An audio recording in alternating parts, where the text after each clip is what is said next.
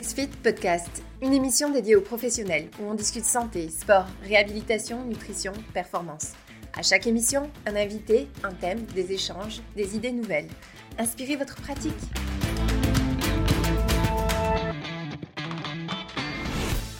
Super, ben merci Maxime, merci Valérie, merci Martin, excellent. Donc on peut commencer ça, surtout qu'on va parler d'un sujet qui est ultra intéressant aujourd'hui, qui est l'ouverture d'une salle de sport. Donc, c'est une, discussion que sûrement la plupart d'entre vous, si vous êtes actuellement dans ce webinaire, vous avez cet intérêt-là. Vous aimeriez en ouvrir une ou peut-être que vous venez toujours d'en ouvrir une. Donc, ça va être très intéressant de pouvoir parler de ça. Et pour en parler, on a joint euh, Guillaume. Guillaume avec qui on travaille déjà depuis un bon moment et Guillaume qui a déjà ouvert une salle et même il a fait encore plus, il a ouvert plusieurs succursales euh, par la suite. Guillaume, est-ce que tu veux te présenter pour les gens qui ne te connaissent pas dans ce webinaire? Oui, bonjour à chacune, bonjour à chacun. Merci euh, Étienne pour euh, ce futur partage là actuellement. Euh, oui, alors pour me présenter au niveau perso, euh, d'un côté je suis marié, j'ai quatre enfants, donc c'est aussi une petite entreprise à gérer. Trois garçons, une fille, 8 ans, 10 ans, 12 ans, 14 ans. Et au niveau pro, bah, tu as déjà commencé, hein, j'ai créé ça en fait, des clubs qui s'appellent Correspa, il y a 15 ans maintenant, un peu plus de 15 ans donc en tant que coach sportif, même si aujourd'hui je ne suis plus coach sportif en salle, euh, il y a déjà 15 ans. Et le principe était le même et c'est le même aujourd'hui, c'est qu'on est spécialisé dans le suivi personnalisé. Donc on a mis un club il y a 15 ans, 5 ans après on a créé le deuxième club également en propre. Alors je suis chi, je sais pas si ça s'entend ou pas, mais je suis de la région euh, lilloise, là où il y a de la bonne bière notamment, et il y a un bon accueil, donc euh, on à chaque fois prêt à accueillir tout le monde. Et une fois qu'on a mis ça, en fait, le deuxième club en place, eh ben, trois ans après, en fait, l'objectif c'était de, continuer à, améliorer la qualité des, gens. Donc, euh, on est passé par le développement en franchise. Et donc, on a ouvert deux autres clubs. Donc, aujourd'hui, après, il y a le Covid qui est arrivé. Donc, aujourd'hui, en fait, il y a quatre clubs, euh, deux clubs en propre et deux clubs en franchise. Et l'évolution, en fait, c'est d'arriver actuellement, donc ça, c'est pour la partie club. Et après, c'est l'idée d'arriver sur un réseau de coachs sportifs et du euh, mentoring et de la formation en ligne. Donc là, un petit peu au niveau perso et au niveau pro. Super, ben merci pour la présentation. De l'autre côté, vous me connaissez déjà sûrement en français. On fait plusieurs webinaires depuis un bon moment. Euh, mais donc, euh, Étienne Dubois, je suis le fondateur du logiciel XFIT. Et donc, c'est pour ça qu'on s'entend si bien avec Guillaume. Il souhaite un suivi par les coachs au Québec, les kinésiologues. Et donc, nous aussi, c'est ce qu'on prône énormément. Donc aujourd'hui, on va effectivement parler du rêve d'ouvrir une salle. Que ton projet soit actuellement totalement flou, que ce soit un rêve ou bien que tu aies déjà commencé les démarches, tu auras dans ce webinaire toutes les informations euh, nécessaires pour aller de l'avant jusqu'au jour de l'ouverture de ta salle. L'objectif aujourd'hui, on l'a structuré autour de neuf étapes clés pour concrétiser ton projet. Peut-être avant de commencer, euh, Guillaume, est-ce que tu peux nous dire juste au moins pourquoi est-ce que c'est un sujet important aujourd'hui de parler de l'ouverture de la salle? L'ouverture, c'est important il y a déjà quelques temps, mais j'ai l'impression que plus les années avancent, plus c'est important. Euh, parce que je t'apprends rien, alors au Québec ça doit être pareil à mon avis, euh, mais l'idée d'être indépendant et euh, de gagner sa liberté en temps et financièrement est de plus en plus là. Et l'idée d'être auto-entrepreneur se développe complètement. Euh, je donne des cours sur l'île avec des étudiants. Il y a 15 ans, je n'en avais quasiment pas. Euh, je suis persuadé qu'est-ce que c'est que personnel trainer, ce que c'est, il m'avait de moins en moins. Et ça, ça s'est développé. Euh, donc, euh, cette partie-là, je pense que les personnes le, rêver d'être à son compte, c'est déjà une bonne chose. Enfin, une bonne chose, en tout cas, ça se développe et c'est de plus en plus accessible également, hein, tant sur l'aspect financier, tant sur l'aspect concret des choses, compétences, comment il faut s'y prendre. Donc ça, je pense vraiment que c'est une, une, bonne chose. Et après, je le divise en deux, parce que être auto, un auto-entrepreneur, euh, personnel trainer, c'est gérer sa micro-entreprise. Mais je fais quand même une séparation entre cette partie-là et l'idée de créer une salle de sport complète, plutôt type entreprise. Euh, dans les grosses dans les gros axes, ce sera dans le même principe, on va s'y prendre. Par contre, il y a quand même une certaine nuance. On ne va pas gérer le même type de chiffre d'affaires en termes de management non plus, en termes de fournisseurs non plus. Euh, donc, il y a quand même des nuances à prendre. Et je pense que moi, j'ai fait le choix en tous les cas quand je me suis lancé euh, d'être directement en entreprise. Et après, il y a des choix complètement stratégiques par rapport à euh, tout simplement la clientèle. Est-ce qu'on désire aller à domicile en ligne à l'extérieur ou est-ce qu'on est plutôt dans l'idée de les faire venir et dans ces cas-là, diminuer ses temps de trajet, etc. Donc pour moi, la réponse, c'est dans l'air du temps, c'est également par rapport à soi-même ce qu'on veut faire et par rapport à la réponse clientèle, ce qu'on veut apporter comme plus-value et comme, euh, comme projet, en fait, hein, son projet. Il y a de plus en plus de personnes qui veulent effectivement ouvrir une salle. Juste pour information, par contre, ton micro a recommencé à gricher en back euh, office, il grichait là tout à l'heure. Et on se fait dire qu'il a recommencé, puis effectivement, pour moi euh, aussi, je sais pas si tu veux rechanger euh, à nouveau.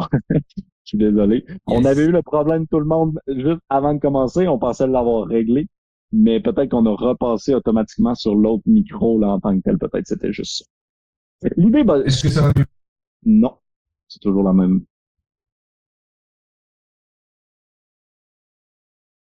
Là, on t'entend plus du tout. Ah, là, on t'entend. Ça devrait aller mieux normalement. Et voilà, donc tout le monde, euh, si vous voulez confirmer, mais ça a l'air mieux dans mes oreilles, donc ça devrait l'être pour vous tous. Commençons donc directement dans le vif du sujet. Euh, passons au premier point qui est voir venir les étapes. Comment est-ce qu'on peut voir venir toutes les étapes qu'on a à faire pour ouvrir une salle, bien être planifiée et structurée? Alors, à mon sens, pour voir venir ces étapes, hein, euh, il faut, euh, on parle souvent du business plan qui permet de tout rassembler, euh, mais ce business plan, pour moi, c'est une étape. La première, première des choses, euh, c'est l'homme, l'homme avec un grand H bien entendu, euh, mais hyper important d'être fixé sur soi-même, ce qu'on veut faire, euh, sa personnalité, son mindset, son projet, mais soi-même, ses compétences, ses valeurs, ses qualités, hyper important. et après, on, on, viendra voir également tout ce qui est le projet en tant que tel, et après on arrivera sur le business plan pour le chiffrer. ce business plan, souvent on me demande à quoi ça sert. Ah, excuse-moi. mais tu parles justement d'un point qui est super important. Puis commençons par là, qui est effectivement le mindset, d'être proche de tes propres valeurs, d'où est-ce que toi tu veux aller. Et donc, effectivement, de comprendre qu'est-ce qui te pousse à devenir entrepreneur. Oui, la fameuse question du why. Pourquoi? Pourquoi on, euh, pourquoi on est là? C'est-à-dire, euh, je vais le dire avec, euh, avec mes mots aussi, mais vers quel cap? Quel est mon rêve? Quel est mon but ultime? Euh, cette partie-là est à mon sens hyper importante et vaut mieux pas trop se précipiter. Ces neuf étapes, euh, je pense qu'il faut vraiment les prendre dans l'ordre et elles sont hyper importantes. Des fois, on veut foncer tête baissée. C'est une erreur à mon sens parce qu'on va, c'est une des premières erreurs en tous les cas qu'on peut faire. Euh, à mon sens, cette, cette, avoir sa vision, son cap, son rêve, c'est la première des choses. Moi personnellement, c'est d'améliorer la qualité de vie des gens de chacun de mes clients. Et tu vois, quand je vais, quand je diversifie mon activité, ou alors quand j'ai des choix à prendre, euh, quels qu'ils soient, à chaque fois, je mets cette vision à chaque fois pour savoir est-ce qu'elle est en lien avec, est-ce qu'elle va donner du sens. D'accord? Et le mot sens est hyper important parce que c'est le sens qu'on va se donner soi-même, l'humain, et le sens qu'on va donner à sa boîte. Et je vais encore plus loin, c'est le sens, une fois qu'on est euh, chef d'entreprise, dirigeant, c'est le sens qu'on va donner pour emmener ses équipes. Ouais. Et la richesse et la réussite, ça bien les équipes. Et ce qui va devenir la vision, en fait, de ta salle au final. Oui, et cette, cette vision, en fait, et plus on avance, je te dis, ça, faisait 15, ça fait 15 ans qu'on a créé, euh, plus euh, notre vision, une fois qu'elle est établie, c'est hyper facile après qu'on parle après de marketing, qu'on parle de visuel, etc.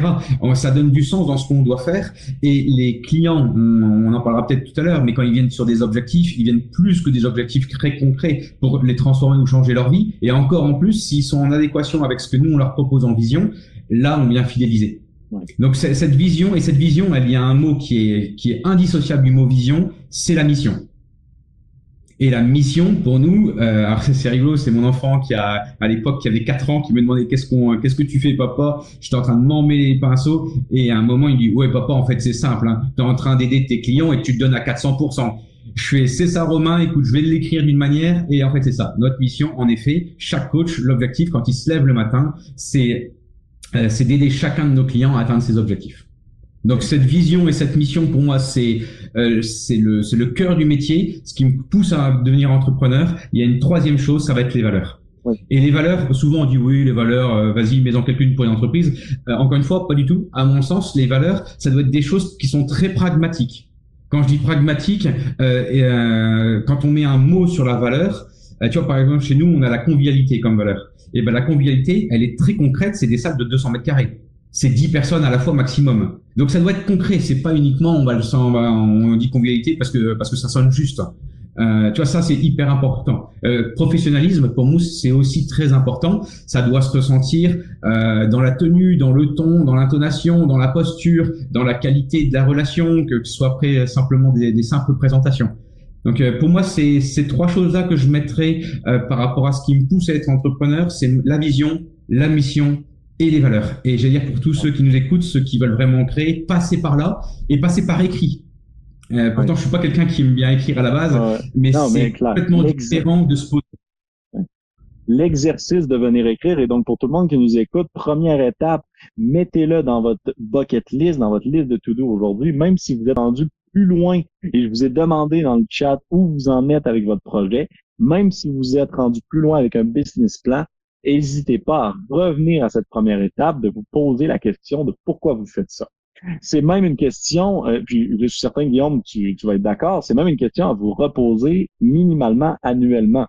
Pour quelle raison vous le faites? Où est-ce que vous vous en allez? Quelle, quelle est la vision de votre boîte, de votre mission, etc. Et une fois que ça c'est bien posé, on va pouvoir passer à la deuxième étape. La deuxième étape, on va essayer, on va parler de compétences et de qualités à développer. Pourquoi est-ce que tu dis que c'est la passion avant tout? Les, euh, oui, euh, et, dans ce que tu viens de dire, je te le confirme. Hein, euh, pour faire une petite aparté, tu vois, nous on a mis une gouvernance dans nos structures. Euh, tu as notre codir et la gouvernance. Euh, la gouvernance, chaque année, on vient replacer euh, ces choses-là et on vient réajuster. tu vois, j'avais écouté ton dernier webinaire la dernière fois, ça me parlait complètement parce que tu parlais d'un accompagnement 360 sportif, nutritionnel et nous mental. Bah, tu vois, c'est des choses qu'on a qu'on a nettement plus ajustées ces dernières années suite au Covid. Donc je reviens par rapport à ce que tu disais par rapport aux valeurs. Euh, pour moi, les valeurs, la base des valeurs, il y en a plusieurs, mais je vais dire que la, la passion, euh, la passion va être plus forte que la compétence. C'est-à-dire qu'on va voir, on va citer des compétences et des qualités, mais la passion doit être plus forte. Et je suppose que si on fait ce métier-là, à la base, c'est bien parce qu'on est passionné. Bien ceux qui sont pas passionnés ne tiendront pas. Et c'est là où on voit qu'il y a aussi des, euh, des coachs sportifs qui tiennent pas dans, la, dans, dans le long terme. Euh, donc, pour moi, cette passion, elle va rimer avec le mot motivation. Et donc, comment faire? Et on peut, euh, et on peut faire un, lien concret avec cette, cette vie d'entrepreneur et la vie de ce qu'on propose à nos, à nos clients. Ça va être la même chose. Hein. Donc, cette, cette passion rime avec la motivation et la passion rime avec des valeurs et des comportements. Et donc dans ces comportements, c'est là où arrivent de fameuses euh, différentes valeurs qu'on peut mettre en place. Euh, des différentes, euh, euh pardon, a différentes qualités, c'est ça, qualités et compétences. Et pour moi, j'en vois, tu vois, j'en. Tu me permets, je dois pas être le seul, mais ton son est redevenu euh, engriché. Voilà. je ne sais pas si je suis le seul, tout le monde, si vous l'entendiez bien, vous pouvez juste l'écrire. mais oui, effectivement. Alors, je ça va un petit peu mieux? Oui, exact. On revient tout le temps en fait sur le mauvais micro. Mais effectivement, moi, je vais te rejoindre à 100%. En fait, la passion, ça ne peut pas se, se, se, se trouver si facilement ou se développer si facilement. Contrairement à des qualités et des apprentissages, on va tous le faire si on a la passion pour le métier. D'où on va revenir au point 2 là, de tout à l'heure, de trouver pourquoi vous faites ça et donc d'avoir une réelle motivation. Par la suite, quelles sont les qualités en tant que nouveau dirigeant d'un gym, d'une salle de sport, est-ce que j'ai besoin selon toi? Alors, dans les qualités, euh, tu vois, je, je mets, euh, je le sépare, c'est ce qu'on voit à, l'écran. Hein. Euh, dans les cas, je vais partir des compétences, pas des compétences, des, des rôles de vendeur, manager, gestionnaire et coach. Et pour moi, ces quatre compétences, et on pourrait même l'élargir à tout chef d'entreprise. Hein. Toi, quand j'ai, euh, ça peut être aussi un, autre conseil concret que je peux donner pour ceux qui veulent créer actuellement. Euh, il y a plus de 15 ans, donc j'ai créé moi en sortant d'études. Hein. J'étais pas fait pour l'étude, j'ai repiqué trois fois. Et ma dernière année, j'ai aussi repiqué. Euh, j'en ai profité euh, pour passer. Je suis aussi prof de tennis, donc mon BE. Et je me suis, euh, j'en ai profité pour passer, pour écrire tout mon business model. Et dans l'écrire dans mon business model, je me suis entouré d'autres chefs d'entreprise. Donc premier autre conseil qu'on peut donner, c'est vraiment s'entourer, s'entourer, s'entourer et également de s'entourer, de regarder les autres business models qui existent. Moi, j'avais beaucoup regardé tout ce qui était dans l'aviation, parce qu'il y avait cost qui était là-dedans. Et j'avais regardé, moi qui suis un ch'ti avec la marque, euh, alors tu connais peut-être pas de côté, mais nous, on a les, la grande famille Mullier qui a créé les Auchan. Et donc euh, dedans ici, on est bien impacté euh, avec eux et on est même influencé hein, par rapport à ce que ça fait. Et donc on avait regardé un peu les Auchan et après euh, comme Carrefour, hein, les Carrefour Market, Carrefour City, etc. Et il y a franchement des parallèles qui se font avec notre milieu du fitness avec du low cost et du haut de gamme et avec différents grands acteurs qui vont avoir plusieurs styles à leur arc. Et ben pour moi, je, quand je m'étais entouré et quand j'avais analysé ça, j'avais analysé un petit peu quelles sont les qualités d'un chef d'entreprise. Et les qualités, pour moi, et qu'il faut, les compétences qu'il faut développer pour diriger une chef d'entreprise, c'est ce qu'on voit afficher. Le vendeur, le manager, le gestionnaire et coach, j'allais dire, bah, c'est la valeur métier et après chacun son métier euh, dedans. Et donc pour les qualités, c'est ce qu'on voit dans le euh, en haut à droite. Si on prend l'aspect technique, on va dire euh, le coaching. Pour moi, la première qualité c'est l'empathie et le deuxième c'est l'attention. Et, et, je vais bien dans cet ordre-là. Et quand on a beaucoup travaillé sur ces choses-là, on en avait, euh, tu te doutes bien qu'on avait une vingtaine de, euh, de, de, valeurs qui étaient derrière. L'objectif, c'était, euh, c'était d'en retenir que deux. Donc, euh, choisir, c'est renoncer. Donc, on avait renoncé à toutes les autres, mais lesquelles sont vraiment primordiales. Donc, l'empathie, l'attention envers les autres, la compréhension, l'écoute. On est fait avec deux oreilles et une seule bouche. Et attentionné, c'est bien euh, sur du haut de gamme. Euh, J'avais une formation au Ritz qui était faite euh, avec Julia Robert qui venait, mais qu'il fallait absolument avoir un cocktail pamplemousse. Bah, la prochaine fois qu'on vient, c'est l'attention de ce cocktail pamplemousse qui arrive. Et ben c'est ce qu'on doit avoir comme démarche. Tu vois, la dernière fois, j'avais du mal à, quand j'ai dû embaucher, j'avais vraiment du mal. On a trois entretiens. Le dernier, c'était deux personnes super, et c'était la première fois que ça nous arrivait. On n'arrivait pas à choisir parce qu'ils étaient vraiment tous les deux doués. Et ben, ce qui a fait la distinction dans les dix dernières secondes, ça vaut ce que ça vaut, parce que encore une fois, ils étaient bons tous les deux. Et ben, c'était l'attention de la bouteille d'eau qui était transmise au client. Et pour moi, ça fait une différence. L'autre aurait pu le faire, n'empêche que celle qu'on a pris, elle l'a fait. Donc, tu vois, c'est pour moi, c'est ces valeurs-là. Après, si on regarde la vente, et vente, bien sûr, il y a la communication qui est avant pour après finaliser sur la vente, ce sera optimiste.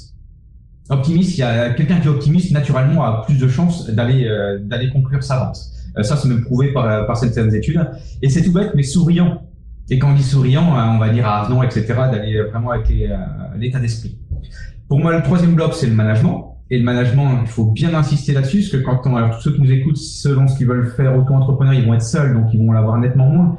mais dès qu'on a une notion d'équipe et l'objectif c'est de grandir, c'est bien l'équipe qui va après pousser toutes ces valeurs-là. Et les valeurs, tu vois, j'étais en train de lire actuellement tout ce qui est le marketing expérientiel bah, dans l'expérientiel, c'est bien les collaborateurs qui vont faire cette démarche. Et pour moi, il faut trouver des passionnés. Et on en revient à ce passion, passion, passion, c'est des passionnés et des personnes attentionnées. On en revient également sur l'aspect euh, technique des choses. D'accord? Mais la, la passion, pour moi, c'est vraiment ce qui est important. Oui. Et dernier, la gestion. Oui.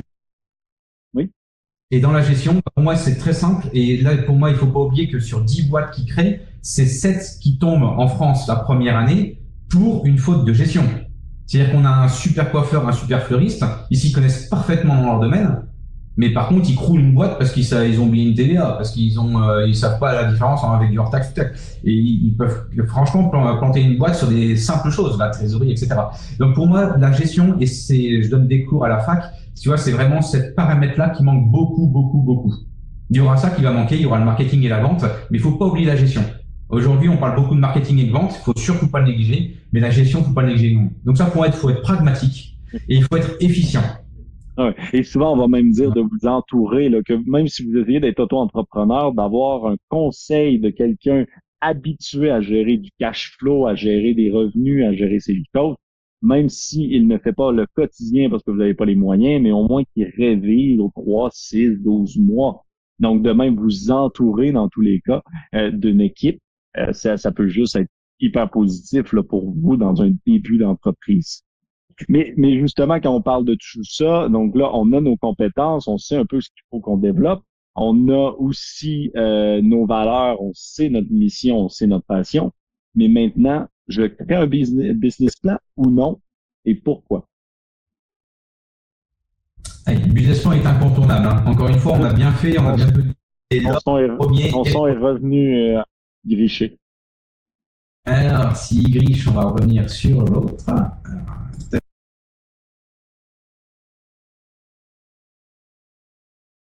Ça va mieux C'est parfait.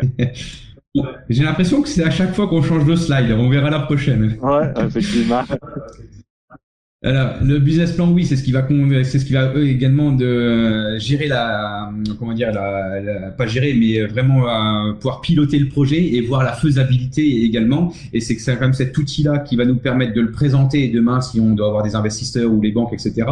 Et moi, j'aime bien également le l'avoir en tête pour, entre guillemets, me donner des objectifs et les tenir et voir si on les tient. Et bien entendu qu'après, ce business plan évolue euh, dans le temps. Notre prévisionnel évolue dans le temps. Mais aujourd'hui, euh, là, on est en 2023. Je suppose pour toi également que tu as déjà euh, travaillé sur 2024 et nous, on travaille sur des espaces, tu vas peut-être voir très très loin, mais on travaille sur un an, trois ans, cinq ans et on pousse à dix ans.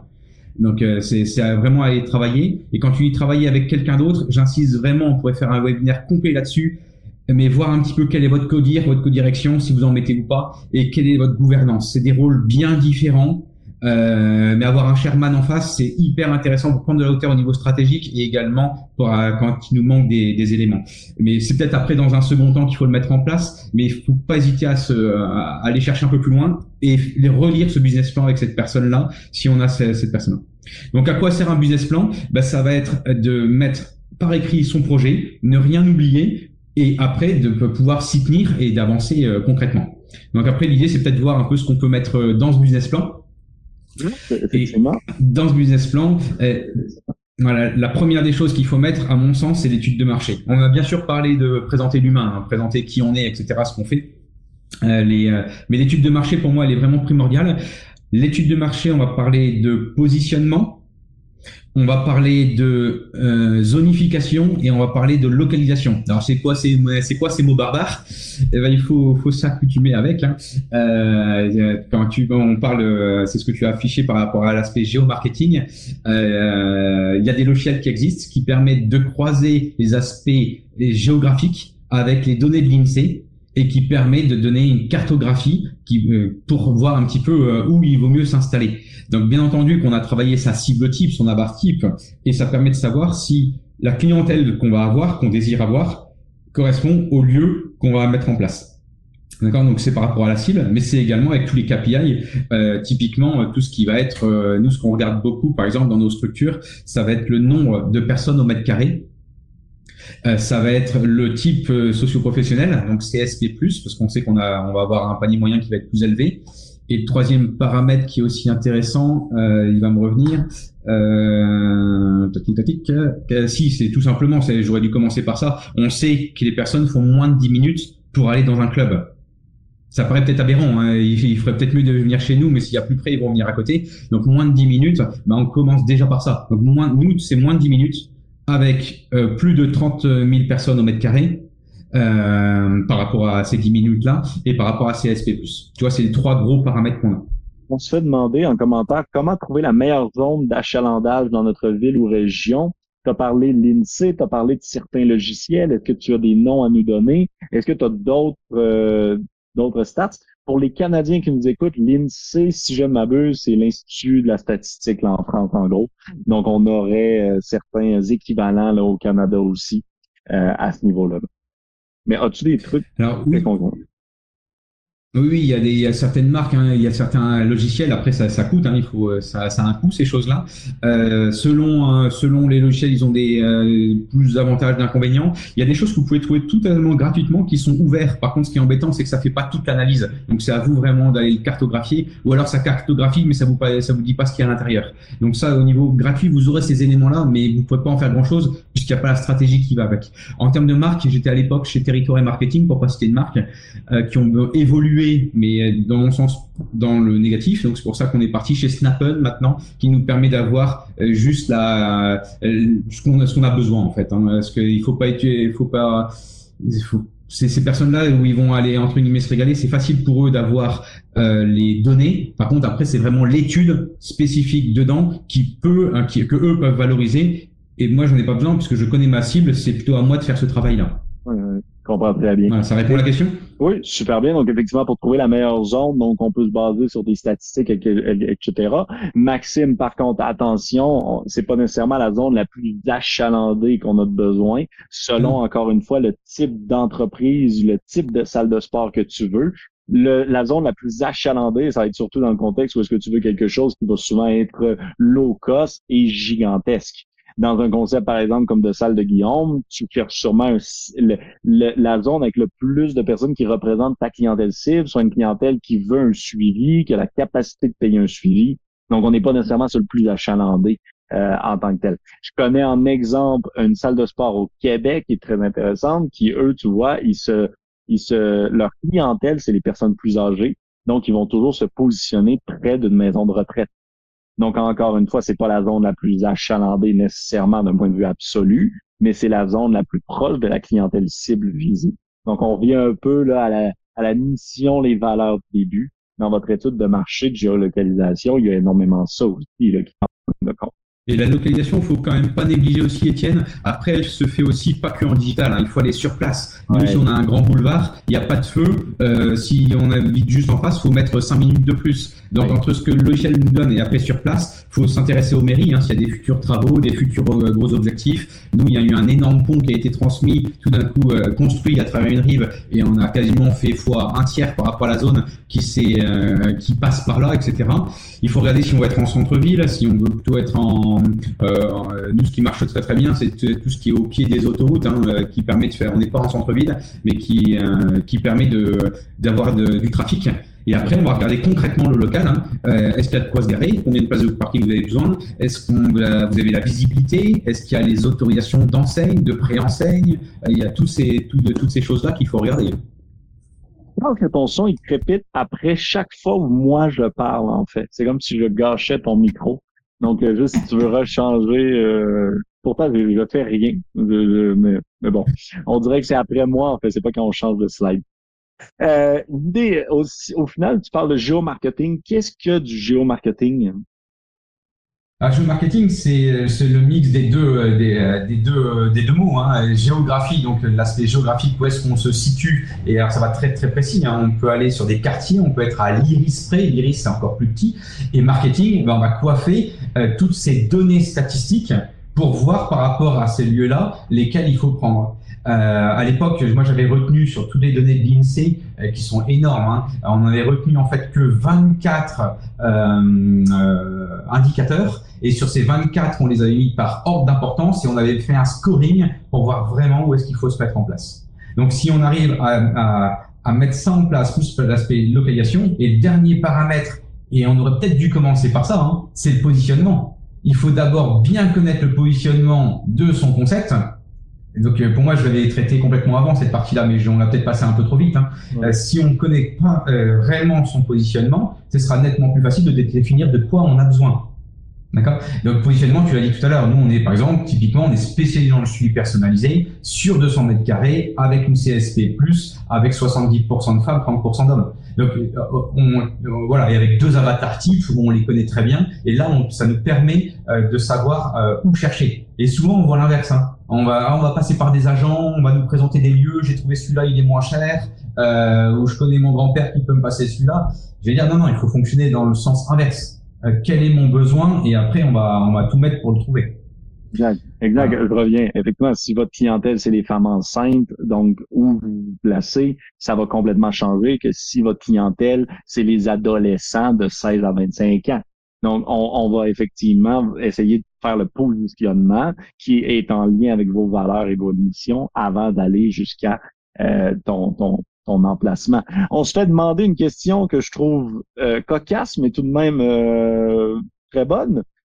Est-ce que c'est bon d'aller se placer près d'un autre gym pour capter plus de prospects?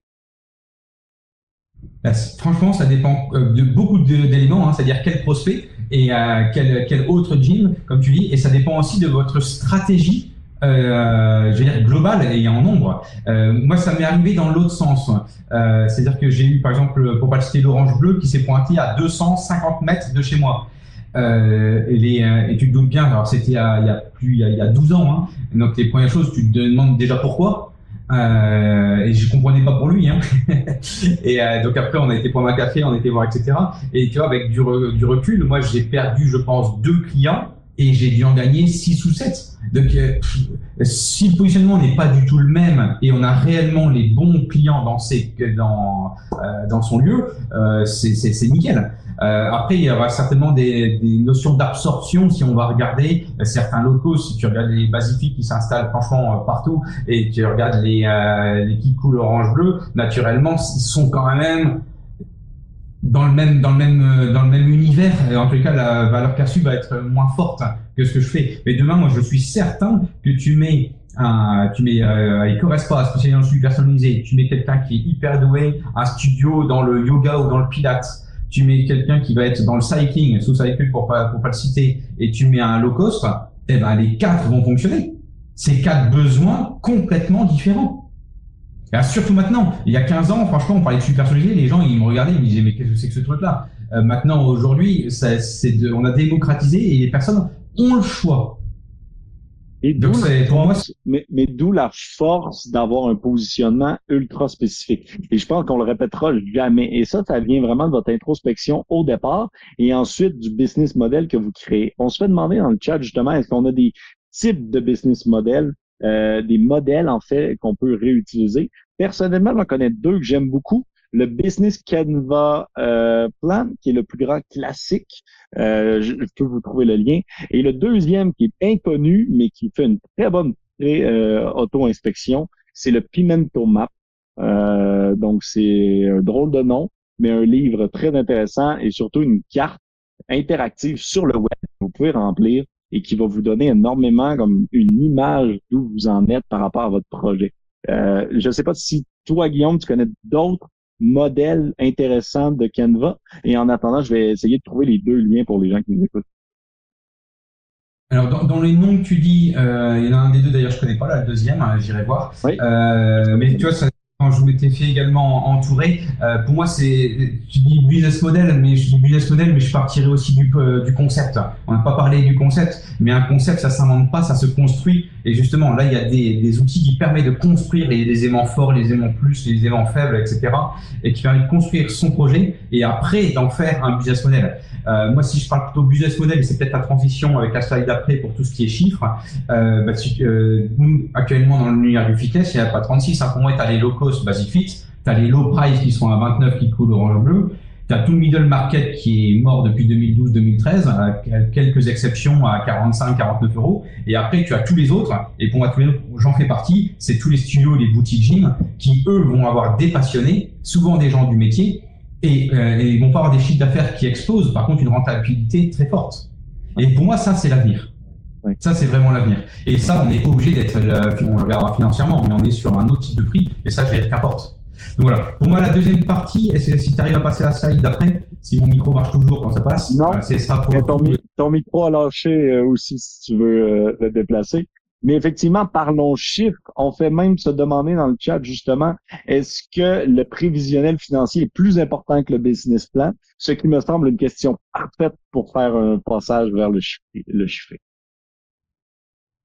Eh, pour moi, c'est pas plus important ou un point ça va se, ça va, ça va s'entrer sans mêler. Mais c'est clair que c'est d'abord, euh, tu vois, je vais répondre à ta question un peu différemment. Euh, ça va d'abord le service client qu'il faut mettre en place, et donc le concept, le projet, qui va après amener de la rentabilité.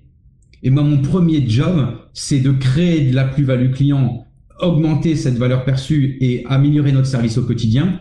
Tu vas rigoler, mais j'ai un petit post-it euh, pour pas réveiller ma femme toute la nuit, parce que moi, c'est la nuit que je réfléchis. Et à chaque fois, j'écris quelles sont mes idées et des choses positives qu'on peut mettre en place. Et après, ça va découler les aspects financiers. Encore, il faut bien faire les bons choix, hein, bien entendu. Hein. Et donc, pour moi, le, business euh, plan, après, le chiffrage euh, va permettre bah, de quantifier, hein, tout simplement, il faut pas avoir fait Sciences Po, le chiffre d'affaires, qu'est-ce qui va rentrer, quelles sont les offres et à combien. Et après, la de, deuxième partie, toute la partie euh, charge, tout simplement, et voir ce qu'on peut optimiser. Et c'est là où je pense qu'il faut prendre beaucoup de recul avant pour faire ces choix stratégiques qui vont évoluer dans le temps. Hein. Nous, dans les euh, dans les euh, dans les années qui ont su euh, passer, ça a beaucoup évolué. Et après, il y a aussi l'actualité qui va changer et qui va faire des, des évolutions. Hein. Je prends là l'électricité actuellement, c'est des choses qui explosent. Bah, Qu'est-ce que vous faites à côté? Est-ce qu'il faut augmenter les prix, etc. Il y a plein de questions après stratégiques. Mais ces choses-là, j'accompagne des coachs dans leurs projets. Je suis toujours, toujours, toujours, toujours surpris de pas avoir de chiffres en face. Et quand je dis pas, c'est zéro. Et quand j'en ai, euh, enfin c'est pas forcément tenu. Euh, c'est, personnellement, moi je sais toutes les heures à la, seconde près dans tous mes clubs euh, quelles sont leurs ventes, quels sont leurs euh, paniers moyens, quel est le client actif, combien il y a de bilans à venir, qui a résilié, etc. C'est-à-dire qu'il faut pas en avoir 36. Nous on a 9 informations très claires et il faut savoir les lire faut les avoir, faut savoir les lire, et il faut savoir surtout les interpréter pour mettre quel levier il faut mettre en place. Donc pour moi, tu vois, c'est cet outil-là, il est indispensable pour piloter la boîte, mais pour aller plus loin, pour faire parler et jouer la stratégie qui est derrière. Donc pour moi, c'est, ce chiffrage est hyper important de savoir quantifier pour après gagner en qualité par rapport au choix qu'on fait. Donc pour le chiffrage, euh, conseille d'être plus pessimiste ou plus optimiste dans ses prévisions euh, chiffrées? Alors personnellement, euh, je, suis euh, dans le prévisionnel que je donne, par exemple, pour moi, je suis pessimiste. C'est-à-dire que quand on ouvre, ça fera que mieux. L'objectif, c'est de dormir sereinement et entre guillemets d'avoir tant mieux de la marge. Nous, un des, une des choses qu'on met nous en management intérieur, nous, c'est célébrer les succès et fêter les réussites. Donc tu te doutes bien, il y a toujours une petite bouteille qui est là. Euh, tu vois, j'avais mis au défi des managers et ça fait euh, euh, mes structures quand elles sont remplies, tu vois, c'est 260 clients. Et actuellement, euh, on est à 252 et plus ça monte, plus c'est difficile de les avoir parce que c'est remplir exactement la clientèle qu'on a besoin par rapport à, à des, des crénotypes. Et je lui ai dit, Paris, une fois que tu arriveras à tes 250, tu tiens trois mois là-dessus, on ouvre une bouteille. Et donc là, c'est ce qu'on a réussi à faire. Donc il était piloté sur ces chiffres. Mais euh, voilà, c'est aussi source de motivation. Ah oui, effectivement, puis d'avoir les bons, les bons KPI. Puis si on parle, euh, oh, non, pas excusez si on parle rentabilité en tant que telle, donc comment est-ce que on, en combien de temps est-ce qu'on peut euh, espérer se rentabiliser? Euh, comment est-ce qu'on planifie l'achat des équipements, qui souvent est très coûteux dans l'ouverture d'une salle? Euh, on va parler financement après, mais, mais comment comment qu'on peut espérer une rentabilité rapidement ou lentement? Et quel type de rentabilité on peut espérer aussi? Ouais. Euh, après rentabilité, il faut aussi qu'on se mette d'accord sur comment la calculer et ce que c'est, hein, parce qu'il y a pas mal de manières de le faire. Euh, donc je vais y répondre juste avant, mais dans ce que tu, euh, juste après, mais dans ce que tu viens de dire, euh, il y a pas mal d'éléments qui sont euh, qui sont importants. Pour moi, ça va être la partie rentabilité. si on regarde comptablement parlant, ça va ça va être le BE sur le chiffre d'affaires et ça donne un pourcentage. D'accord? Ce pourcentage-là, pour nous, pour donner un ordre d'idée, même pour ceux qui connaissent pas, quoi le BE? L'excédent brut d'exploitation. On va peut-être pas rentrer dans les détails, mais globalement, c'est ce que vous pouvez, euh, tout ce que l'entreprise gagne euh, va récupérer en plus sans mettre votre indemnité. Parce que votre indemnité, c'est bien ce que vous allez faire comme choix pour le prendre après euh, dedans. Mais faites-vous aussi accompagner. Mais par contre, faites-vous accompagner, mais comprenez ce que ça veut dire et comprenez comment ça fonctionne après. C'est des choses les plus importantes. Et donc, le BE sur le chiffre d'affaires donne ce pourcentage. Nous, même en période de crise avec Covid, on est entre 10 et 14%. D'accord? Ça, c'est aussi un repère qu'on peut avoir dans l'immobilier. Actuellement, c'est du 5, 5, 5. D'accord? Des placements financiers, c'est même pas un 50. Donc ça, c'est aussi intéressant pour avoir le pourcentage. Euh, moi, je, je regarde cette partie-là, mais je regarde aussi concrètement combien on laisse en résultat et combien on met dans sa poche. Alors ça, souvent, euh, pour les personnels trainers, ça parle un petit peu plus. Combien tu gagnes, on peut concrètement le dire. Euh, mais un chef d'entreprise, euh, moi, je me paye franchement de manière complètement différente. Je vais me payer en, licence de marque, en, en, direct, je vais me payer en indemnité de gérance. Je vais charger à fond la boîte avec une voiture, euh, avec l'assurance, etc. On va pouvoir prendre dans les dans les bénéfices. Donc, euh, il va falloir essayer de voir un petit peu tous les intérêts. Où est-ce qu'il faut aller piocher? À quel moment? Pourquoi? Où est-ce que c'est plus intéressant au niveau fiscal, etc. Euh, et ça, ça évolue dans le temps. Donc pour moi, tu vois, la, la, grosse partie de la première question, ça va être cette partie-là. Et après, je pense qu'il faut, euh, il va falloir faire nos choix euh, concrets dans ce qui rentre dans le chiffre d'affaires, quel type de forfait on fait, à quel prix, quel est le panier moyen, etc. Euh, si c'est à domicile, si c'est à l'extérieur, moi c'est en studio, donc c'est quand même plus facile. Et après, dans toutes les charges, pareil, hein, on a fait le choix dans l'étude de marché, le loyer, c'est quand même pas négligé, c'est cette grosse partie-là qui, euh, qui, a, qui est assez prenante. Quel choix on fait par rapport au business model? Regardez que chaque mètre carré soit utile et, et rentable. Euh, après, ça va être toutes les charges. Hein. On va aller coiffer tous les comptes et on va voir quels sont les choix stratégiques qu'il faut faire sur chaque élément. On va regarder également en lien avec le financement. C'est la slide qui va nous arriver juste après, par exemple sur les machines. Est-ce qu'on va le faire en crédit bail? Est-ce qu'on fait en leasing? Sur combien de temps? Euh, Est-ce qu'on fait appel à des investisseurs derrière ou non? Euh, Là, un petit peu toutes les questions qu'on va se poser. Posons-nous-les pendant que tu rapportes ton micro encore une fois posons-nous cette question effectivement de l'investissement. On le sait surtout, démarrer un gym, une salle de sport, autant on peut démarrer une petite boutique gym qui est quand même beaucoup plus petit, avec moins de moins de nécessité de capitaux, mais dans tous les cas, on va avoir besoin de capitaux. Comment est-ce que tu finances l'ouverture d'une salle quand on démarre? Alors, les, euh, les, capitaux, alors là, avec la crise, ça a encore changé, hein, selon les, les, pays, selon là où on habite, etc. Euh, pour, euh, pour donner un ordre d'idée, actuellement, les, les banques vont suivre si vous mettez à peu près 30%. Avant la crise, c'était même, moi, j'avais dans mes clubs, j'avais réussi à descendre à 20%. Hein. Donc maintenant, on est plutôt à 30% du montant total. Donc dans tous les chiffres dont je vais transmettre, c'est toujours en hors taxe que je vais parler. Hein. Les, une petite boutique gym, moi, je part du principe, moi j'appelle ça la franchise des coachs. Hein. J'étais coach sportif. J'avais, euh, je suis pas un fils à papa du tout. J'avais 5000 euros euh, grâce à mes colonies de vacances. Donc tu vois, j'avais pas grand chose. Et euh, donc je peux te raconter après comment j'ai fait. Hein. Mais euh, c'est tout à fait possible pour tous ceux qui nous écoutent. Moi j'avais rien. Euh, donc un correspond pour un idée, c'est 180 000 euros. 180 000 euros, c'est le montant total à financer. Et dans les montants totaux, si on regarde l'ensemble des choses, il va avoir de la trésorerie, il va avoir les machines, les machines, nous, c'est à peu près 70 000 euros, c'est ça un gros poste. Il y a les travaux, 40 000 euros. Euh, il y a tout ce qui est petit matériel, etc. Donc, on va retenir 180 000 euros. Et sur ces 180, les banques vont demander 30% en apport. Et en apport, ça, il faut, faut pas confondre pour ceux qui nous écoutent. C'est bien, euh, moi, Guillaume Legrand, combien je vais apporter à la banque. Et ben ça, donc nous, ça correspond à peu près à 40 000 euros. Donc, pour moi, c'est jouable d'ouvrir une structure dès qu'on a 40 000 euros d'apport. Et ces 40 000 euros, il faut pas se leurrer. Actuellement, euh, en France, les, ceux qui ont, euh, je parle avec des, moi j'avais 24 ans quand j'ai créé, on n'a pas forcément ces, ces, ces, ces sommes-là. Il faut demander à papa, à maman, moi j'en avais pas, à votre grand-père, à votre grand-mère, j'en ai une qui va prêter un petit peu, aux amis des parents, moi c'est ce que j'ai réussi à avoir. Et il faut demander à votre chien, à votre chat, qui vous voulez. Mais il faut avoir cet apport et il faut aller bosser. Mais par contre, les, les entrepreneurs, euh, j'entends beaucoup quand j'ai quand, quand j'ai des coachs au téléphone. Ah mais je vais encore travailler un an un an et demi je vais mettre de côté ça va permettre de le faire. Non faut pas rêver. Un entrepreneur à un moment il vient chercher de l'investissement. Alors je suis un peu dur quand je dis ça. Il y en a qui me disent ouais ouais mais tu crois pas. Si si je vais surtout pas euh, casser un rêve d'un entrepreneur. Il faut aller jusqu'au bout. Mais c'est pas comme ça qu'un entrepreneur s'y prend. À un moment il faut aller euh, toquer à la porte d'autres personnes pour avoir ces apports euh, des aides, il n'y en a pas 36 000. Hein. En France, il y en a une grosse aide qui, marche bien avec Pôle emploi. C'est dès qu'on a travaillé plus de 6 mois dans n'importe quel domaine avec CDD ou CDI, on peut avoir cette aide à l'emploi où pendant 17 mois, on va toucher soit le SMIC, soit un pourcentage de ce qu'on avait avant, qui permet quand même de se lancer justement avec moindre risque. Et après, tout à l'heure, j'ai pas répondu à une question que tu avais posée euh, à un moment, Étienne, tu m'as dit en combien de temps on peut être rentable. En France, euh, sache que la moyenne, je sais pas si tu le sais, mais c'est 17 mois. Les banques, les entrepreneurs, euh, quand ils ont un projet, normalement, c'est à peu près du 17e mois qu'ils atteignent leur point, qu'ils atteignent leur point mort et qu'ils sont rentables. Donc le point mort, c'est le moment où l'entreprise ne perd plus d'argent.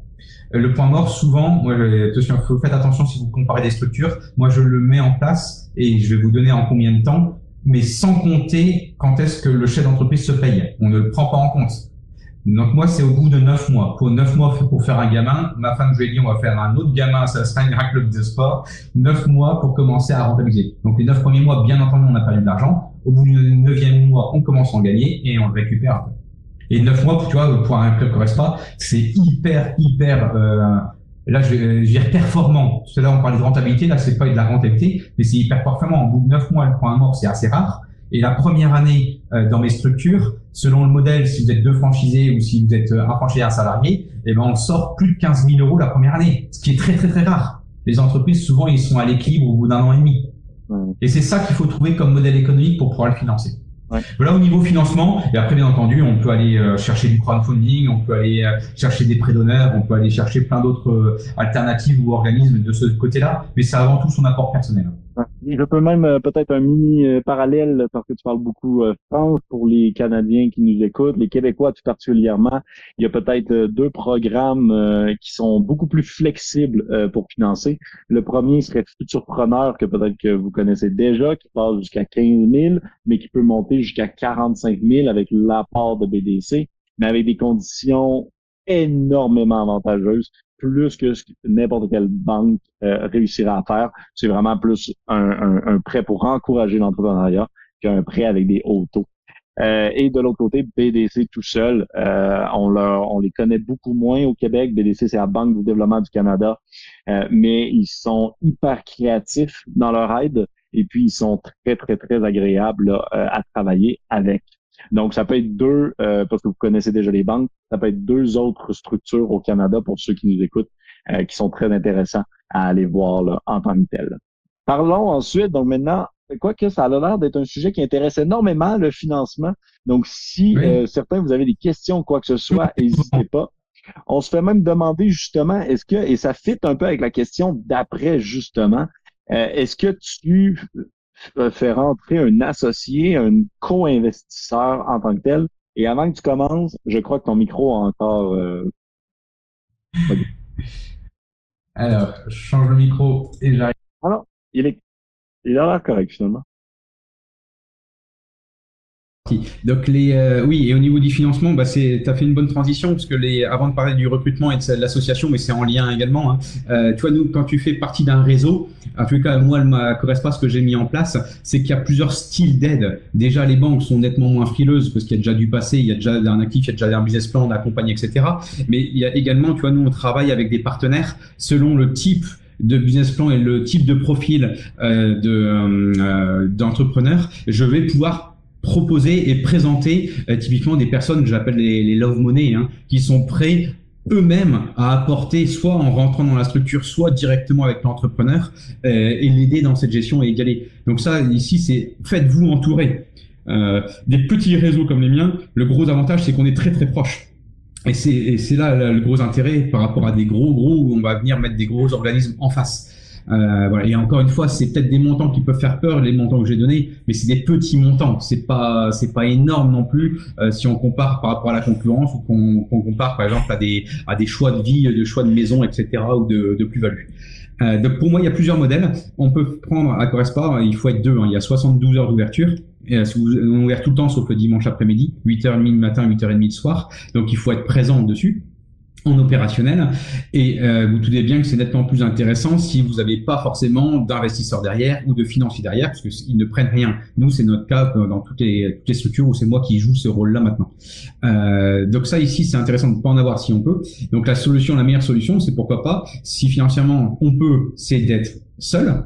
Donc mettre ces 40 000 euros, on a demandé à droite à gauche, on a réussi à les réunir et partir avec un salarié. Mais on peut aussi faire le choix de s'associer. Alors s'associer, on va répondre sur l'aspect financier, mais on va répondre aussi sur l'aspect euh, avec qui s'associer, comment s'associer, les dangers de s'associer, etc.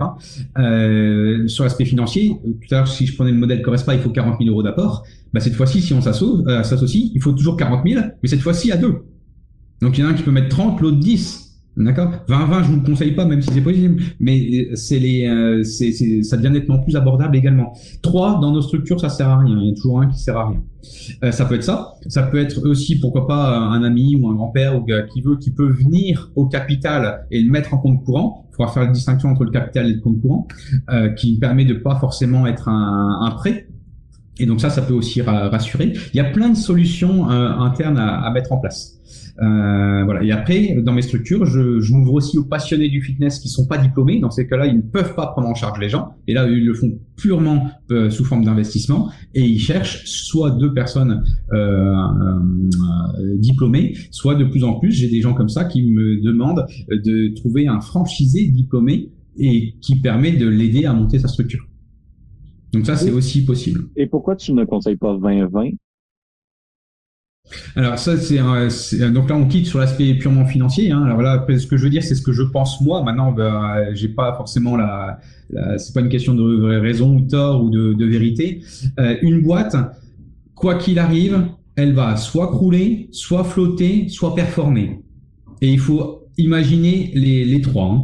Euh, et puis dans sa vie d'entreprise, elle va, elle va monter, elle va descendre. Et puis de toute à un moment, euh, vous allez soit la, la, revendre, soit à un moment, bah, nous, la courbe de l'être humain à 60-70 balais, 90 ans, on va, on va mourir et votre boîte, c'est elle, s'il faut que la continuer.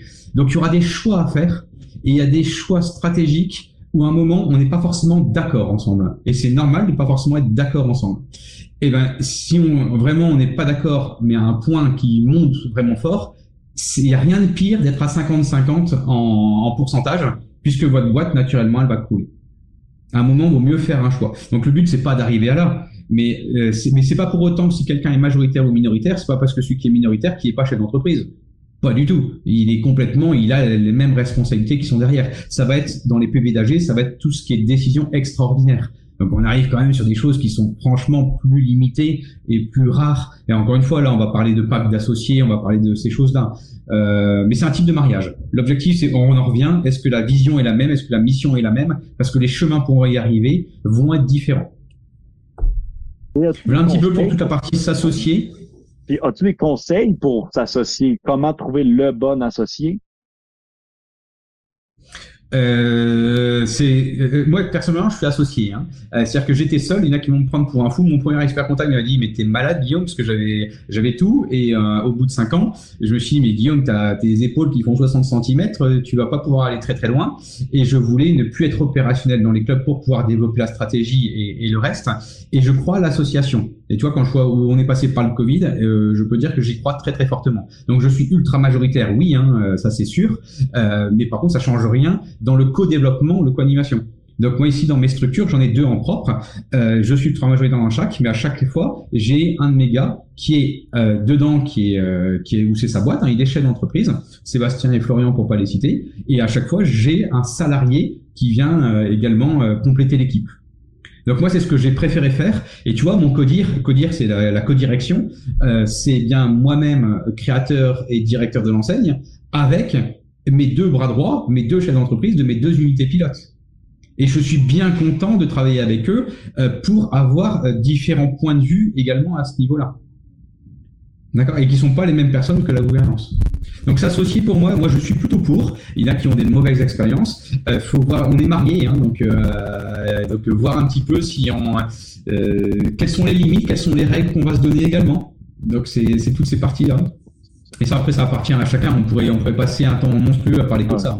On, a encore perdu ton audio, mais passons effectivement au point 9. Euh, donner vie au projet, donc chantier et ouverture. Quels sont tes conseils en termes d'ouverture? Euh, termes d'ouverture, nous à Correspa, il faut prévoir trois mois. Là actuellement, avec euh, toutes les guerres en Ukraine, Covid, etc. Et maintenant, on trouve plein d'autres excuses. Et je sais même pas si c'est vraies excuses. Il faut compter plutôt quatre mois. Euh, il y, a des, des machines qui viennent d'outre-Atlantique, etc. En fonction de toutes ces choses-là. Et la durée des travaux, si tu regardes les devis maintenant, en combien de temps c'est disponible, etc. Et la disponibilité, c'est pas forcément évident. Euh, en soi, en deux mois, on pourrait le faire. Moi, j'ai ouvert un premier club en deux mois. Hein. Aujourd'hui, il faut compter plutôt trois ou quatre mois. C'est pas trop un souci non plus, hein, parce que ça nous permet de créer de la pré-vente et créer de, la communication avant, etc. avec des prêts. Le tout, c'est de l'avoir dans le prévisionnel. Le tout, c'est d'être au clair avec le, propriétaire, etc. Euh, mais il y a tout un, nous, on accompagne avec des audits de couverture. Il y a tout un cheminement. Hein, ça se fait pas comme ça. Hein. Euh, tu vois, plus que le projet, avoir un projet, souvent, ça met un an à aboutir entre le moment où on commence à en discuter au moment où ça vient réellement, voire plus parce que ça dépend euh, quel mois on désire ouvrir. Et après le projet à l'ouverture, il y a beaucoup beaucoup d'éléments. Très souvent, j'entends personne, beaucoup de personnes qui font ouais mais bon c'est bon, j'ai donné à cette entreprise le cahier des charges, c'est fait. Non non non non, il faut vraiment avoir un suivi au quotidien euh, sur beaucoup beaucoup beaucoup d'éléments. Euh, et, et puis il y a du temps où c'est à vous de le faire concrètement pour avancer. Donc il y en a qui aiment bien aussi mettre la main à la pâte pour euh, faire les travaux. Donc ça, ce projet de travaux, euh, il faut pas le négliger. Il, y a, il faut l'avoir en tête. Il faut avoir des process pour rien oublier, son rétro-planning, suivre les différents euh, professionnels qui sont sur place et, euh, et puis bien sûr qui collent par rapport au cahier des charges de votre concept. D'accord? Faut pas le négliger puisque tout à l'heure on a parlé de lieu physique où est-ce qu'on est, mais après par rapport à l'expérience client, l'expérience client, j'invente rien, ils vont vous découvrir sur le site, bouche à oreille, etc. Mais tous ces points clés, à un moment, ils vont venir voir le local et à un moment, ils vont rentrer.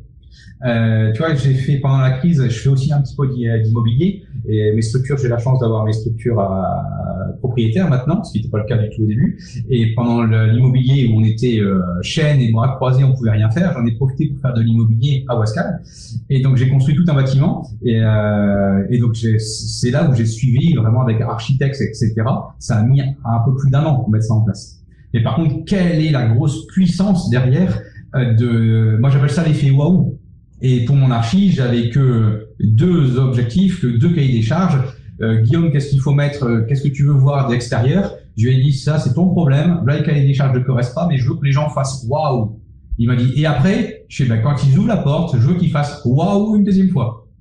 Donc cet effet waouh est hyper important, surtout dans notre activité où cette, cette expérience, euh, marketing expérientiel dont je parlais tout à l'heure, ben, il va être fait avec les cinq sens. Hein la vue, l'odorat, etc.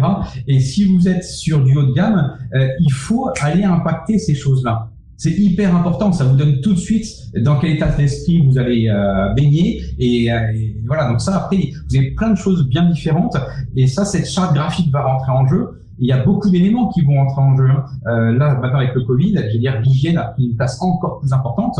on va parler de tout ce qui va être euh, moi, j'aime bien aussi parler des, des, des clubs sociaux, c'est-à-dire qu'au niveau socialisation, comment on va faire pour avoir ces interactions et qu'est-ce qu'on peut mettre en place physiquement? Euh, le troisième paramètre, euh, tu vois, on a travaillé beaucoup pendant la crise au niveau de tout ce qui est écologie, avec le, les, euh, les poubelles avec tri sélectif, des choses qu'on faisait pas du tout avant. Donc, tu vois, il y a, pour moi, il y a beaucoup de choses par rapport au projet et le mot chantier, à c'est assez facile puisqu'on a tout travaillé en amont par rapport au, modèle type et tout le détail de ces choses-là. Mais une fois que on est ouvert, c'est vraiment pas des détails. C'est un élément de fidélisation et d'attractivité. Euh, demain, on regarde toutes les photos, vidéos, Insta, tout ce que tu veux. Bah, ça va, ça va aider. Hein. c'est l'image de ce qu'on est. Là, pour la partie euh, chantier. Oui. Puis au final, la commercialisation, puis on peut même se demander dans le chat quel est le meilleur mois pour ouvrir une salle de sport? Est-ce que tu as des recommandations? Alors, J'en ai, mais c'est franchement, euh, j'en ai, et puis tu vas, tu t'en doutes bien, hein, tu as toujours les, trois grands mois qui, qui marchent bien, hein, tu as toujours la rentrée de septembre, enfin début septembre, les, euh, tu as toujours janvier les bonnes résolutions, et tu as le mois de mai-juin euh, parce qu'il faut rentrer dans le maillot de bain. Mais je veux dire, cette partie-là, il faut aussi regarder quels sont les accords qu'on a réussi à avoir avec le propriétaire. Parce que ouvrir au mois de, tu vois, j'ai ouvert un club au mois de juin, oui, mais après on a juillet-août. Qu'est-ce qu'on fait pour juillet-août où on sait qu'au mois d'août il y en a moins? Euh, Voilà. Donc pour moi, il y a toujours ces trois phases-là, mais pour moi c'est pas forcément les meilleures euh, puisque ça fait faire toute une pré-commercialisation avant et d'être prêt pour après vraiment performer, c'est plutôt une bonne chose. Euh, tu vois, là j'avais ouvert au mois de, c'était mi-juin pour finir, mais on avait l'accord avec le propriétaire où il y avait zéro loyer mois de juillet et mois d'août. Donc tu vois, si tu n'as pas d'accord ou tu as un accord, on aurait repoussé de deux mois ou pas. Donc il faut vraiment avoir tous les paramètres pour pouvoir répondre à cette question-là. Et peut-être d'ouvrir en juillet pour être rodé, puis officiellement être prêt en septembre euh, à 100%, si tu as même une période de, de, préparation.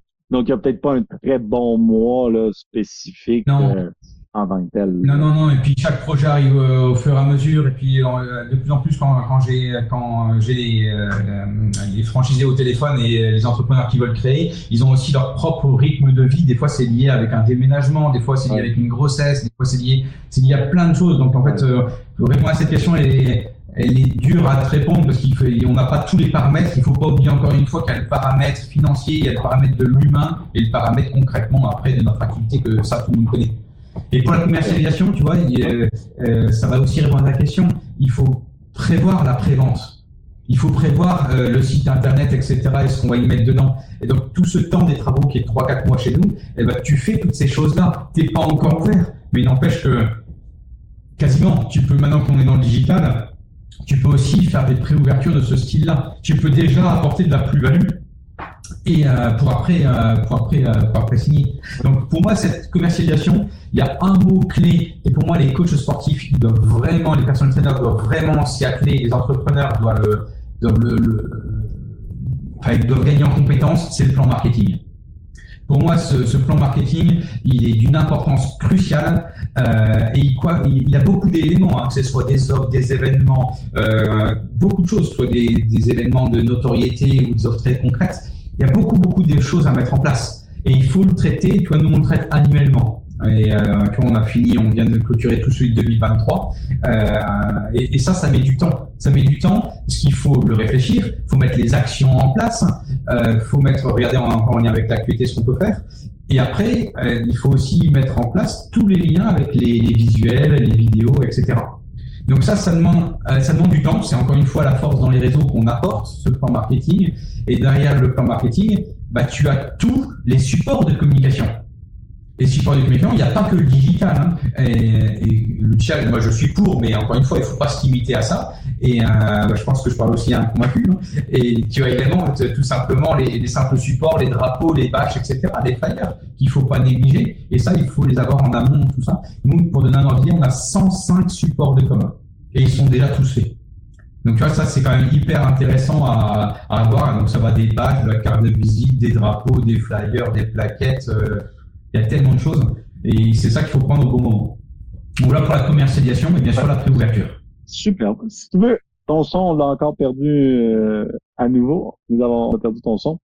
Mais l'idée, et ensuite, je vous dirais, et puis je sais là qu'on a atteint la, le une heure qu'on a dit, mais je pense que c'était tellement intéressant et tellement terre à terre comme vous pouvez voir, Guillaume a vraiment la connaissance de comment ouvrir des salles. Et puis de faire affaire, je pense, c'est un peu l'avantage. Vous avez deux options. Soit vous démarrez de zéro, mais là, vous avez tout à apprendre. Soit vous allez sur un concept de franchise. Et à ce moment-là, vous avez déjà beaucoup d'apports qui arrivent par défaut euh, dans votre entreprise pour s'assurer que ce soit un succès. Donc, il y a toujours les deux volets. Ça va dépendre de votre profil, de vos positionnements, de vos objectifs, de plein, plein, plein de choses mais que ce soit dans l'idée d'ouvrir la salle, euh, une salle correspond ou une salle peu importe, ou que ce soit dans l'idée de démarrer votre projet de A à Z, moi, je vous conseille fortement, malgré tout, et vous le savez dans les webinaires Expit, on le demande toujours à nos euh, invités de se rendre disponible pour répondre à plus de questions. Euh, donc, vous avez accès à Guillaume. En bas à gauche, vous avez un bouton pour discuter de votre projet avec lui. Euh, encore une fois, ça va juste vous donner des conseils, ça va vous donner des opinions, ça va vous donner des lumières des alertes, des choses à savoir, des choses à, être certain. Donc, je vous conseille fortement de cliquer en bas à gauche sur le discute de ton projet avec Guillaume. Et puis, ça promet de vous aider. Encore une fois, merci beaucoup tout le monde d'avoir été présent. J'ai vu là, que c'est un sujet qui vous intéressait énormément. Vous avez tous été hyper actifs dans le chat. Guillaume, je peux juste te remercier de tout l'apport que tu nous as donné, euh, toutes les connaissances que tu nous as données. Est-ce que tu veux nous dire un tout petit peu un mot de la fin et sur pourquoi les gens euh, devraient peut-être communiquer avec toi pour être encore plus certains de leur projet? Ah, le mot de la fin, je vais dire, croyez en vous et tous ceux qui vous diraient que vous n'allez pas, vous n'allez pas y arriver, ne les écoutez pas puisque ça c'est certain que vous en aurez, euh, vous en aurez, et pas parce que votre idée est farfelue qu'il faut pas aller jusqu'au bout. Euh, un entrepreneur doit avoir de la folie hein, derrière tout ça. Euh, donc euh, ça, il faut, faut, faut l'avoir. Donc j'irai, je suis quelqu'un d'optimiste, hein, donc euh, j'irai chercher ça et après euh, discuter ensemble. L'idée, je pense que ceux qui sont en face là doivent le, le ressentir si, si, on se connaît également. La, la, relation est très facile et il faut pas se prendre la tête à longueur de temps. Des fois, j'entends oui, mais les gens sont pas accessibles. Oui, mais il a cette, ce niveau d'hiérarchie, etc je veux dire, surtout dans le monde du fitness, pas du tout. Euh, donc ça ici, appeler, c'est hyper simple. Vous avez mon numéro de téléphone, mon mail euh, partout sur le site internet où vous voulez. Et après l'objectif, euh, je pense que Étienne, c'est pas, c'est peut-être dû à la génération, je ne sais pas, hein. mais on est plutôt, enfin moi en tous les cas, je suis plutôt à partager je viens de passer mes 40 ans, donc tu vois, la crise de la quarantaine, euh, je pense que je suis dedans. Je suis plus dans l'aspect, euh, je partage, entre guillemets, je vais pas dire que ma vie elle est faite, mais euh, voilà, on, a avancé, on est heureux dans ce qu'on fait au niveau privé et au niveau pro. Donc l'objectif maintenant, c'est de partager et de transmettre. Donc après, n'hésitez toujours pas, si on a des choses à faire ensemble, tant mieux. S'il y a des quelque chose à, à, à transmettre ou à aiguiller, bah, tant mieux également. Donc ça, voilà, faut, faut pas hésiter. J'ai avec toi et avec tous les entrepreneurs du fitness, hein. c'est c'est une on doit faire grandir ce fitness. Nous, en France, on n'est même pas à, 9% de taux de pénétration. Il faut aller augmenter ce chiffre-là. L'objectif, c'est d'aller augmenter tout le nombre de personnes et d'améliorer la qualité de vie de chacun de ses clients. je te rejoins à 100% sur ça. Et, et, même, je vais rajouter, je vois très souvent des gens qui sont inquiets de parler de leur projet parce qu'ils vont se faire copier euh, ou X, Y, Z. Mais arrêtez avec ça. Discutez euh, avec d'autres personnes, d'autres entrepreneurs, d'autres personnes qui l'ont déjà fait ou qui veulent le faire. Vous allez juste être nourri et faire moins d'erreurs par la suite et personne va copier votre concept. Ou si quelqu'un le copie, avec tout le respect, c'est un très mauvais concept si vous n'aviez aucun distinctif et quelqu'un peut juste passer en avant de vous aussi rapidement. Donc, n'hésitez pas à parler avec les gens, à discuter, euh, puis vous allez voir, là, ça peut juste vous apporter encore plus de valeur. Merci encore une fois beaucoup, Guillaume. Merci tout le monde dans le chat. Et puis, on se retrouve assurément pour un prochain webinaire euh, sous peu. Merci à tous. Salut Étienne. Au revoir à chacune et à chacun. À bientôt.